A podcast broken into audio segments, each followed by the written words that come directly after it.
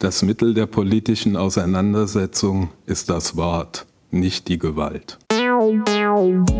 Die JustizreporterInnen, der ARD-Podcast direkt aus Karlsruhe. Wir sind dabei, damit ihr auf dem Stand bleibt.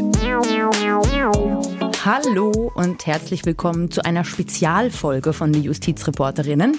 Ich bin Elena Radatz. Wir wollen für euch in dieser Folge noch einmal die heutige Entscheidung des Bundesgerichtshofs im Fall des ermordeten Kasseler Regierungspräsidenten Walter Lübcke näher erläutern. Ganz zu Anfang haben wir den Vorsitzenden Richter des dritten Strafsenats, Professor Dr. Jürgen Schäfer, gehört. Ich finde, es ist ein sehr, sehr starker Satz aus seiner Urteilsbegründung von heute und er fasst sehr gut zusammen, mit welchem Schock uns alle diese Tat im Sommer 2019 zurückgelassen hat. Bei mir ist mein Justizreporter Kollege Kolja Schwarz. Hi Kolja. Hallo Elena, grüße dich. Kolja, du warst heute im Gerichtssaal und auch bei der Verhandlung vor vier Wochen. Vielleicht kannst du uns ja noch mal so einen kurzen Überblick geben über die Geschehnisse von der eigentlichen Tat im Juni 2019 bis heute. Ja. Ja, sehr gerne. Also im Juni 2019, 1. Juni war es am Abend, am späten Abend, so 23 Uhr, wurde der CDU-Politiker und damalige Kasseler Regierungspräsident Walter Lübcke abends auf der Terrasse seines Wohnhauses erschossen. Ihm war aus kurzer Distanz in den Kopf geschossen worden. Er hatte also gegen den tödlichen Angriff keine Chance, war arg und wehrlos, so hat es der Vorsitzende Richter heute auch nochmal zusammengefasst. Und auf der Kleidung von Dr. Walter Lübcke fand man damals eine DNA-Spur und die führte zu Stefan E., ein Rechtsextremist, der dann auch festgenommen wurde. Und er soll Walter Lübcke wegen seiner flüchtlingsfreundlichen Politik, die Walter Lübcke damals auch offen vertrat, erschossen haben. Und im Januar 2021, nach einem längeren Prozess am Oberlandesgericht Frankfurt, wurde Stefan E. dann wegen Mordes zu lebenslanger Haft verurteilt. Das Gericht sah zwei Mordmerkmale hier erfüllt. Zum einen die Heimtücke, ich habe es gerade gesagt, er war arg und wehrlos, Walter mhm. Lübcke, und versah sich da keines Angriffs. Und das hat äh, Stefan E. ausgenutzt und deswegen die Heimtücke erfüllt. Und auf der anderen Seite waren hier die niederen Beweggründe angenommen worden wegen der politischen Motivation. Und aus diesem Zusammenhang stammt auch das kurze Zitat vom Vorsitzenden Richter, was wir gerade vom Intro gehört haben. Mhm. Also er hat gesagt, sozusagen politisch motivierte Taten, da ist anerkannt seit Jahren, dass das, egal aus welcher Richtung das kommt, sozusagen niedere Beweggründe waren. Und auch dieses Mordmerkmal hatte das Oberlandesgericht Frankfurt angenommen. Sie haben ihn dann also zu lebenslanger Freiheitsstrafe verurteilt und das Gericht in Frankfurt hatte die besondere Schwere der Schuld festgestellt. Das heißt, muss man vielleicht kurz erklären, die vorzeitige Entlassung, die es ja auch bei lebenslangen Strafen nach dem Bundesverfassungsgericht irgendwann geben können muss. Also jeder muss irgendwie zumindest die Möglichkeit haben, wieder in Freiheit zu kommen. Und da sagt das Gesetz bei der normalen lebenslangen Freiheitsstrafe, dass man frühestens nach 15 Jahren das prüfen kann. Und wenn aber die besondere Schwere der Schuld im Urteil schon angeordnet ist, dann geht das eben nicht schon nach 15 mhm. Jahren, sondern wesentlich später. Stefan E. wird also wesentlich länger im Gefängnis sitzen bleiben. Und es ist auch noch die Sicherungsverwahrung vorbehalten wegen diesem Hang zu den Straftaten, den das Oberlandesgericht Frankfurt auch angenommen hatte. Jetzt hattest du über Stefan E. gesprochen, dann gab es aber da noch diesen Mitangeklagten Markus H. Wie ging es denn mit den Ermittlungen gegen ihn weiter? Genau, die Bundesanwaltschaft hatte auch Markus H. recht früh auf dem Schirm und hatte ihn dann auch angeklagt und zwar wegen Beihilfe zu dem Mord an Walter Lübcke. Und da war die ganze Zeit stand die Frage im Raum, ja, wie war Markus H. beteiligt an dem Mord und ähm, war er überhaupt beteiligt und wenn ja, wie genau? Und die Bundesanwaltschaft ging davon aus, dass er im Vorfeld geholfen hatte und Stefan E. unterstützt hatte, zum Beispiel durch gemeinsame Schießübungen. Die haben da immer im Wald irgendwie Schießen geübt. Und auch, dass er ihn psychisch bestärkt haben sollte, also sozusagen den Beschluss gefördert haben sollte, Walter Lübcke zu töten. Die Familie von Walter Lübcke geht noch einen Schritt weiter. Die ist sogar überzeugt, dass Markus H. mit auf der Terrasse war, also vielleicht sogar Mittäter war. Und diese ganze Ungewissheit und auch dieses Hin und Her im Prozess kommt vor allem daher, dass Markus H. die ganze Zeit geschwiegen hat, Stefan E. aber in dem ganzen Verfahren drei unterschiedliche Geständnisse abgelegt hatte. Also er hatte schon kurz nach der Tat gestanden und hatte damals erklärt, er sei allein auf der Terrasse gewesen und hätte Walter Lübcke erschossen. Dann gab es ein zweites Geständnis und da führte er aus, er war mit Markus H. da zusammen und eigentlich wollten sie nur reden mhm. und ihn ein bisschen bedrohen. Und dann hätte sich versehentlich ein Schuss äh, gelöst aus der Waffe von Markus H. Das war das zweite Geständnis. Und das dritte, war dann so, dass er gesagt hat, ja, wir haben diese Tat gemeinsam geplant, wir wollten ihn umbringen, wir sind gemeinsam auf die Terrasse gegangen, Markus H. und ich, und ich habe ihn dann, also ich, Stefan E., habe ihn dann erschossen. Das waren diese drei Geständnisse. Und das Gericht in Frankfurt sagte aber, wir glauben nur dem ersten Geständnis. Also sie haben diesen anderen beiden Geständnissen nicht geglaubt, auch weil äh, Stefan E. aus ihrer Sicht das nicht richtig begründet hatte, warum er da jetzt plötzlich mit anderen Geständnissen kam. Und es gab auch keine großen anderen Indizien, Beweise. Es gab die DNA-Spur von Stefan E. bei Walter Lübcke, aber eben nichts von Markus H. Und deshalb hat man hier, hatte das Gericht Zweifel und hat ihn dann freigesprochen von diesem Vorwurf, also weder Beihilfe noch Mittäterschaft bei Markus H. Gut, dass du für uns das Ganze nochmal aufgedröselt hast, weil das war ja schon ziemlich verwirrend am Anfang, das alles mitzubekommen mit den verschiedenen Geständnissen. Jetzt sollte das Urteil also vom Bundesgerichtshof überprüft werden als letzter Instanz. Wie hat der Bundesgerichtshof heute denn entschieden? Ja, der BGH hat die Revisionen allesamt zurückgewiesen. Also er hat gesagt, das Urteil des Oberlandesgerichts Frankfurts aus dem Januar 21 hat Bestand. Es bleibt so, ist rechtskräftig geworden. Und dazu muss man vielleicht noch einmal verstehen, was der BGH überhaupt prüft. Die Würdigung von Beweisen, also zum Beispiel, was hat da ein Zeuge ausgesagt, wie ist das zu werten und auch von allen anderen Beweisen mhm. sozusagen, das ist die Aufgabe des Tatrichters. Hier also die des Oberlandesgerichts in Frankfurt. Und ähm, die Richter dort, die haben alle Zeugen gehört, die haben die Geständnisse gehört, die haben das ausgewertet, die haben alle anderen Beweise sich angeschaut.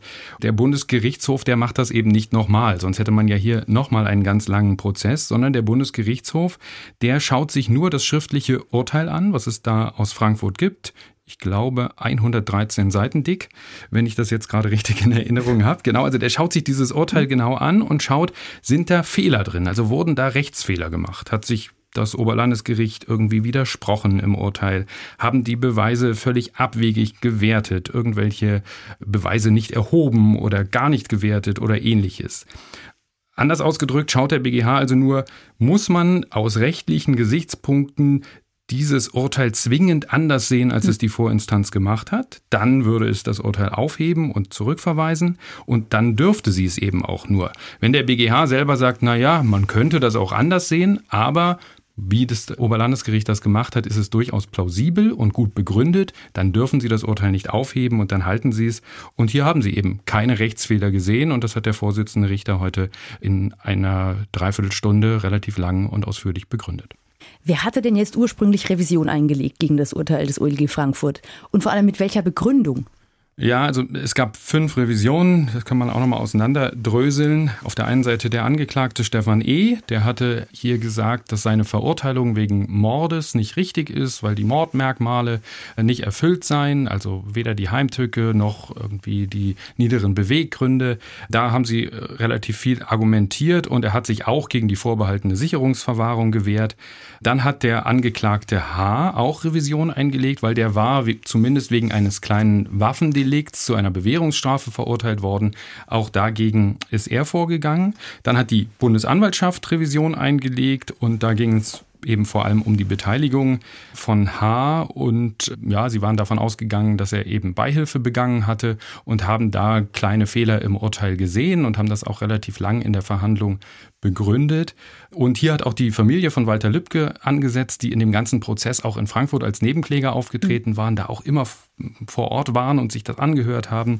Und die waren sogar davon überzeugt, also gingen noch einen Schritt weiter, dass Walter Lübcke eben auf der Terrasse von den beiden erschossen wurde, also dass da sowohl Markus H. als auch Stefan E. war, also von einer Mittäterschaft mhm. und äh, haben deshalb Revision eingelegt. Das sind diese vier Revisionen, die sozusagen Walter Lübcke betreffen, aber es wird noch ein bisschen komplizierter. Es gab noch eine weitere Tat, die da nämlich angeklagt mhm. war. Und zwar ging es da um einen Messerangriff auf einen Flüchtling aus dem Irak 2015. Der war damals äh, zu Fuß unterwegs im Dunkeln und wurde äh, von einem Fahrradfahrer von hinten mit einem Messer in den Rücken gestochen. Äh, da wusste man lange nicht, wer war der Täter. Und dann hat man bei Stefan E. ein Messer gefunden und hat gedacht, das könnte das Messer sein und hat ihn auch wegen dieser Tat angeklagt. Und auch da hatte das Oberlandesgericht Frankfurt gesagt, sie sind da nicht von der Täterschaft überzeugt und haben ihn diesbezüglich freigesprochen. Auch dieser Flüchtling aus dem Irak, der war hier als Nebenkläger aufgetreten und auch der hat Revision eingelegt. Also fünf Revisionen insgesamt mit ganz unterschiedlichen Gründen und alle wurden heute abgelehnt. Du hast es ja gerade vorhin schon gesagt, beim Bundesgerichtshof geht es jetzt natürlich nicht mehr darum, die Taten neu zu rekonstruieren, das Verfahren komplett neu aufzurollen, Zeugen zu hören etc., sondern der dortige Senat, der hatte das Urteil ja auf mögliche Rechtsfehler hin zu überprüfen. Was hat der BGH denn heute jetzt zu den mit den Revisionen geltend gemachten einzelnen Rechtsfehlern gesagt? Ja, der Vorsitzende Richter hat die angegriffenen Punkte heute sozusagen alle aufgegriffen und ist sie durchgegangen oder jedenfalls die, die meisten, die mhm. wesentlichen und hat aber eben erläutert, dass der Senat vom Bundesgerichtshof hier keine Rechtsfehler festgestellt hat. Also das Oberlandesgericht hat sauber gearbeitet und hat aus ihrer Sicht alles gut begründet.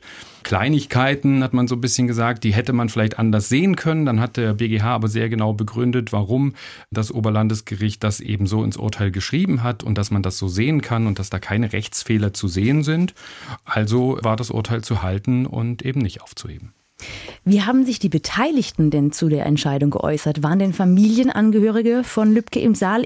zur Verhandlung im Juli waren die Frau des getöteten Walter Lübcke und auch die beiden Söhne vor Ort, soweit ich mich zumindest entsinne.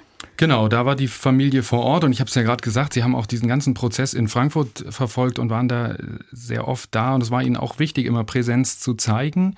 Heute waren sie nicht in Karlsruhe, sondern haben sich das von zu Hause angeschaut. Klar, das Urteil mhm. wurde auch live im Fernsehen übertragen, also sie konnten sich das eben auch zu Hause anschauen und waren da wohl auch alle zusammen. So hat es mir ein Vertrauter der Familie danach gesagt. Und ähm, der hatte dann auch mit der Familie telefoniert, bevor ich das Interview mit ihm führte.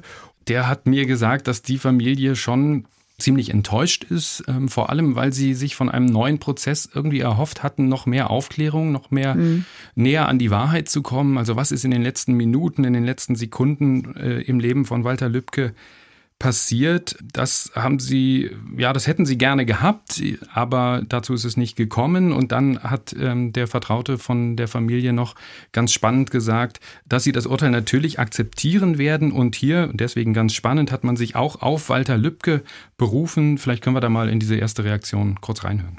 Ja, wie Sie sich denken können, ist das äh, für die Familie heute eine sehr schmerzliche Entscheidung, weil die Familie hat sich etwas anderes erhofft. Zugleich gilt aber auch, dass Walter Lübcke ein Leben lang für den freiheitlich-demokratischen Rechtsstaat eingetreten ist, mit all seiner Überzeugung und mit all seiner Kraft. Und äh, zu dieser Haltung gehört auch eine solche Entscheidung, wie sie hier vorhin verkündet worden ist, zu akzeptieren, auch wenn es sehr schwer fällt. Ja, eine bewundernswerte mhm. Aussage, finde ich. Also ähm, ganz stark. Und vielleicht kann ich das noch sagen, ähm, als die Familie in der Verhandlung war, da hatte die Frau ähm, von Walter Lübcke auch das Wort ergriffen mhm. und hat da ja, sehr eindrücklich geschildert sozusagen, wie schwer das für die Familie ist, wie hart sie jeden Tag mit dem Tod, mit dem Verlust äh, umgeht und wie wichtig Walter Lübcke für die Familie war. Und äh, der Vorsitzende Richter im Urteil heute, in der Urteilsbegründung, in der mündlichen, der hat das auch nochmal aufgegriffen und hat gesagt, diese Worte, die werden in Erinnerung bleiben. Auch das fand ich ein mhm. ganz starkes Zeichen. Ja, die Familie hat jetzt immerhin, könnte man sagen, ein bisschen einen Abschluss. Das ist ja sicherlich nicht einfach, das auch immer wieder zu durchleben. Ne? Ja, auch das habe ich natürlich den äh, Vertrauten gefragt, aber ähm, er sagt, ja, einen Abschluss wird die Familie mhm. so nie finden können, weil einfach da jemand fehlt. Ähm, Klar. Sie hätten ja. sich was anderes erhofft, aber sie werden das jetzt so akzeptieren. Jetzt hast du ja den Fall sehr lange mitverfolgt, von Anfang an eigentlich. Was sagst du zur Entscheidung des BGH? Ist die nachvollziehbar? Ja, also das muss man so sagen, wenn man das sich heute angehört hat, 45 Minuten, dann muss man sagen, das, was der Vorsitzende Richter Schäfer da heute gesagt hat, das ist alles sehr gut nachzuvollziehen gewesen. Klar, vielleicht oder wahrscheinlich wissen wir nicht die ganze Wahrheit über diese Tat ähm, und das ist natürlich vor allem schmerzlich für die hm. Familie, aber ich habe auch ein bisschen meine Zweifel, dass im neuen Prozess jetzt da die Wahrheit komplett ans Licht gekommen wäre, denn weiß ich nicht, vielleicht hätte Stefan E. nochmal eine neue Aussage gemacht oder noch eine, eine, vierte sozusagen, ein viertes Geständnis. Markus H. hätte wahrscheinlich weiterhin mhm. geschwiegen. Also ich glaube auch nicht, dass man dann herausgefunden hätte, was ist da in den letzten Sekunden und Minuten passiert. Und ja, wenn der BGH nun mal keine Rechtsfehler im Urteil sieht, klar, ich kenne jetzt das Urteil nicht in allen Einzelheiten und auch die schriftliche Begründung vom Bundesgerichtshof liegt ja noch nicht vor, mhm. sondern das war heute nur die mündliche Begründung. Ja, wenn es keine Rechtsfehler gibt, kann man eben nicht aufheben. Und was ich auch noch ganz spannend fand, Jürgen Schäfer sagte dann auch noch zusammenfassend, ähm, die Freisprüche bezüglich Markus H. und ähm, auch der Freispruch von Stefan E. bezüglich des Angriffs auf den Flüchtling, die seien, das solle man sich bewusst machen, keine Schwäche des Rechtsstaats, sondern sie seien eher eine große Stärke, dass Angeklagte eben nur dann verurteilt werden, wenn keine Zweifel bestehen, mhm. dass sie die Tat auch begangen haben. Und klar, dem, diesen Worten äh, kann man sich, glaube ich, auch nur anschließen. Ja, danke dir, Kolja, vor allem, dass du uns diese Entscheidung des BGH und ja, die lange Geschichte dahinsetzt, nochmal erläutert hast und näher zusammengefasst hast. Und wir hoffen, dass es für die Familie jetzt wenigstens vielleicht doch irgendwie einen gewissen Abschluss hat. Dieser politisch sehr, sehr brisante Mordfall Walter Lübcke. Das war's auch schon mit den Justizreporterinnen. Ich hoffe, wir konnten euch ein wenig das heutige Urteil näher bringen und erläutern.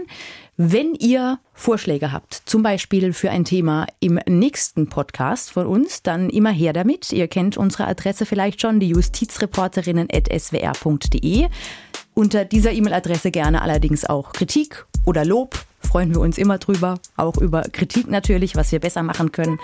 Und damit verabschiede ich mich für heute. Ich bin Elena Radatz und sage nochmal Danke an Kolja. Sehr gerne. Tschüss.